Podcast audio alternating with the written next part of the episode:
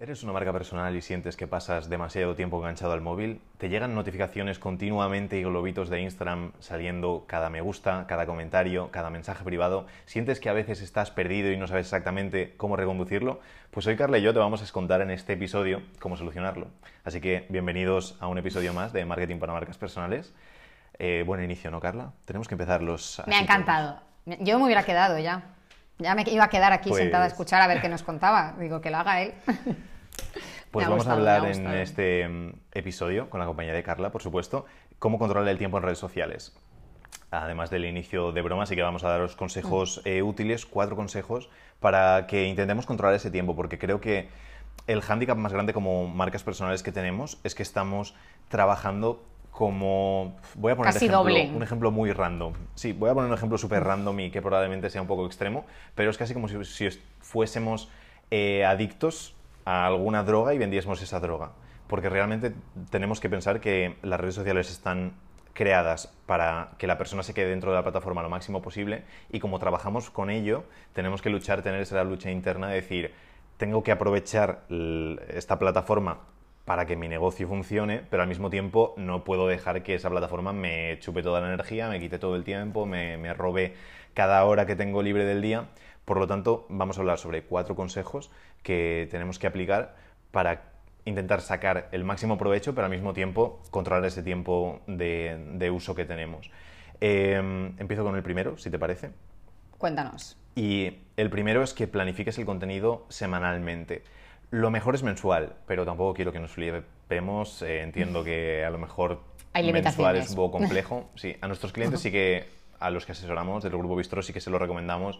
Le damos herramientas para que puedan hacerlo de manera mensual, pero mínimo semanalmente sí que creo que, que es obligatorio porque podemos en un bloque de tiempo hacer todas las publicaciones de la semana y si vamos uno a uno, entre que llega la inspiración, entre que tal cual y lo que sea, eh, complicadísimo el hecho de que, de que hagamos en ese mismo tiempo todas las publicaciones. Vamos a tardar probablemente 5, 6, 7 veces más si no nos organizamos de manera, de manera semanal. Entonces, eso es punto uno imprescindible para, para que salga bien. No sé si tienes que algo que añadir del punto uno, ya que tú eres la experta en, en todo esto. No, es que es lo que has dicho. Yo creo que si te sientas X horas un día a la semana y coges como la dinámica de, trabajar así, mm, te vas a quitar muchísimo quebradero de cabeza a lo largo de la semana. Y no solo eso, sino que es que el contenido posiblemente va a ser de muchísima calidad. O sea, piensa que al final es como si estuvieras escribiendo un libro, que es mejor sentarte y, y coger como bloquearte un bloque de tiempo y estar cinco horas escribiendo o ir de 15 minutos en 15 minutos, mm, ahora en el metro, ahora mientras termino de almorzar caótico. Mucho mejor que te sientes, y cierres ese tiempo y digas, vale, estas tres horas, esta hora, está el tiempo que tengas, 100% para crear el contenido y ya me olvido el resto de la semana. y No tengo que ir todo el rato con, ostras, tengo que subir esto, ostras, eh, voy a pensar ahora qué descripción. Nada, error, error absoluto. Eh, muy mal. ¿Vale? Y de hecho, justo el segundo consejo va un poco relacionado con este tema de no estar todo el rato pendiente de, uff, ahora tengo que publicar, ah, no, mejor que publica a las 3, no, mejor otro tipo de, de problema que también tenemos que estar todo el día pendiente de en qué momento subir cosas, en qué momento no subirlas. Entonces, para esto lo que nosotros recomendamos es que utilicemos herramientas de programación. Eh, cuando hablamos de programación no es automatización, ¿vale? O sea, herramientas que Instagram permita y que sean como lícitas dentro de la plataforma o legales, podemos decir, ¿vale? Nosotros la que más recomendamos y creo que la mejor, porque al final es de Instagram, es la de Creator Studio, que es del propio Facebook y que te deja programar las publicaciones de forma súper Apple, que diría yo, súper intuitiva, muy sencilla, pero si no luego hay un montón de herramientas como Later, Later Planoli, eh, había otra que se llamaba... HotSuite, Buffer, hay un montón. Sí, es que hay muchísimas. ¿vale? El Creator Studio yo creo que es la más sencilla, es gratis de momento. No voy a hablar muy alto, Sí, pero de momento es, es que- gratis. Es gratuita, todas Mm. están limitadas, entonces nunca vamos a poder eh, prescindir 100% de, de la aplicación. Si queremos prescindir 100% de hacerlo, vamos a tener que contratar a alguien que sí que lo Exacto. haga, pero mm, aunque esté la vida un limitada en ciertas cosas, facilitan mucho, porque por lo menos las publicaciones, la gran mayoría de ellas se pueden directamente programar desde ahí y no tienes Exacto. que estar como súper pendiente de tal cosa, tal momento. Y más cuando, por ejemplo, si gestionamos diferentes clientes y alguien tiene que publicar eh, por la mañana, otro por la tarde, otro a mediodía, no tener que estar continuamente eh, "Buah, Con alarmitas o publicar". pensando. Exacto, para nada. Directamente nos lo sacamos de, de encima y ya está. Eh, Siguiente pues tercer consejo. eh, ponte bloques de tiempo a lo largo del día para usar Instagram y trata de no usarlo más que en esos bloques de tiempo. Controla, piensa dentro de Instagram de decir, vale, genial, pues normalmente subo una secuencia de stories por la mañana, donde cuento lo que estoy desayunando y lo que voy a hacer en el día. Después a mediodía eh, hago lo mismo con la comida o con lo que estoy trabajando, lo que sea. Y por la noche les cuento la reflexión del día. Pues en esos tres bloques, cuando haces eso, aprovecharía para, si por ejemplo no hemos programado la publicación, para publicar también a mediodía si queremos, para responder los comentarios de, y los privados de lo que ha salido por la mañana y luego por la noche lo mismo también. Pero meter en esos, por ejemplo, en esos tres bloques de 20 minutos, de media hora, cada uno necesitará X cosas. A lo mejor hay alguien que necesita cinco bloques de una hora al día porque todo su negocio es eso, pues sin ningún problema. Pero sí que organizarse X bloques y no estar pendiente de continuamente que pase cualquier cosa, es que va justo al, al punto cuarto que ahora nos contará. No la adelantes, Carla, no la pero que no estemos continuamente encima de la plataforma con ella abierta 12, 13 horas al día porque no tiene ningún sentido y nos va, pues eso, nos va a quitar tiempo de trabajar en otras cosas que también son importantes dentro de nuestra marca personal. Entonces, marcarse X bloques y todo debería ir por bloques de trabajo, pero en Instagram lo mismo. Si nos marcamos trabajar, pues un bloque por la mañana, otro a mediodía, otro a tal hora, otro a tal hora. Esos bloques, cuando no estemos dentro de ese bloque, me da igual lo que pase en Instagram, que yo no voy a estar ahí dentro. Entonces, importantísimo este, este consejo. ¿Y el cuarto? tiempo, sí. La cuarta para mí es una que además, de hecho, lo estábamos comentando antes de empezar el episodio y es que a mí me da la vida este consejo y es el tema de apagar las notificaciones. Sé que si no las tenéis apagadas, al principio es un poco fuerte decir, ostras, no me está llegando nada, pero de verdad que es súper útil para estar concentrado en el resto de cosas que seguramente tendréis, eh, pues eso, si, tenéis, si ofrecéis un servicio, si vendéis un producto, eh, cualquier otra cosa que sea vuestro negocio, os va a permitir como estar mucho más focalizado no estar todo el rato pendiente de qué notificaciones llegan.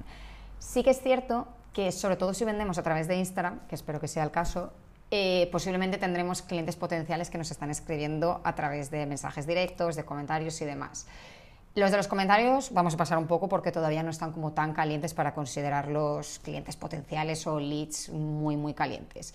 Pero lo que sí que podemos hacer es dentro de los mensajes directos hay una funcionalidad fantástica que yo creo que creó Instagram pensando en nosotros, que es dividir la bandeja de entrada en principal y en general. En general metemos como a todo el mundo que nos da más o menos igual y en principal podemos meter o amigos y familiares o a conversaciones de clientes que dices, ostras, esta persona si no me va a comprar hoy mmm, va a ser mañana, pero que está como muy latente la situación.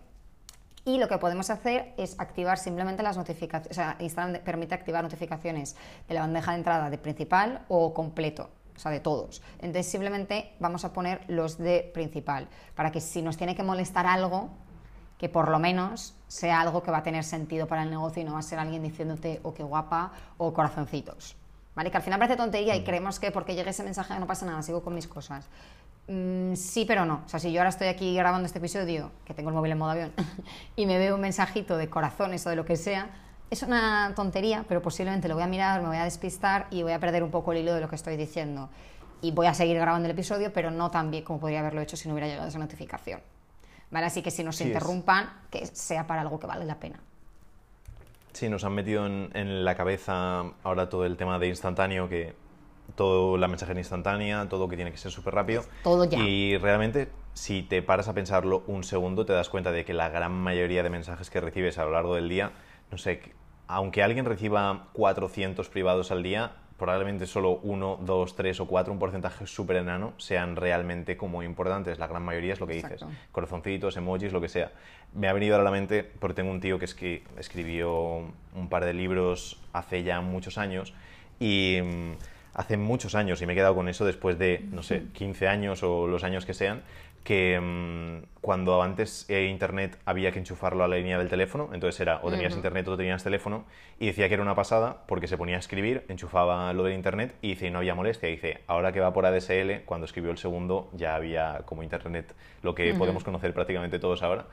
Y, y decía, y el problema es que a veces te llamaban por teléfono. Y dice, y a veces pensamos, vale, me llaman por teléfono, lo cojo, eh, sí, ya esté el que quería ofrecerte, no, gracias, no estoy interesado, cuelgo y ya está. ¿Cuánto he perdido? ¿20 segundos?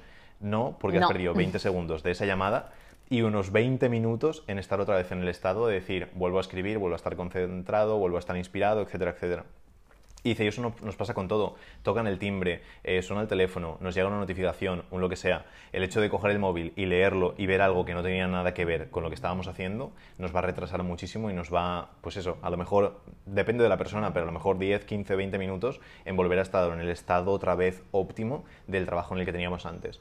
Por lo tanto, Apagar notificaciones es lo mejor, poner en modo no molestar, poner en modo, eh, modo avión, lo que sea necesario, coger, darle vuelta al móvil, es lo que yo lo tengo todo, absolutamente todo en silencio y prácticamente notificaciones de nada, pero igualmente vuelta al móvil por lo que pueda ser, notificación del tiempo, de lo que sea, una llamada, no te enteras de nada. Prácticamente nada es urgente. Y como las a personas decir. importantes Sí, como las personas importantes saben dónde vives, si pasa algo te llamarán por teléfono. Si tienes el teléfono también bloqueado y es tan importante, irán a tu casa y aporrearán la puerta y dirás, ah, buenas, que estaba trabajando, y te contarán lo que es importante, se solucionará y ya está. Pero la gran mayoría de cosas no es ni urgente, ni Casi importante, todo ni puede nada. esperar. Exactamente. Por Que no somos tan una horita, dos, que como- estés ahí trabajando. Tampoco es que te vayas a ir tres meses. Exactamente. Entonces, hasta en cuenta esos cuatro, consejos. con... sí, esos cuatro consejos porque se va a notar mucho en productividad, se va a notar mucho en paz mental, en salud mental también, de no estar continuamente conectado a todos esos impactos de información y que al final pensemos eso, que Instagram es una herramienta de trabajo que tenemos que utilizar nosotros y no quedarnos atrapados en ella y que nos utilice la herramienta a nosotros mismos. Así que muchas gracias Carla por otro buen episodio y nos A vemos en el siguiente.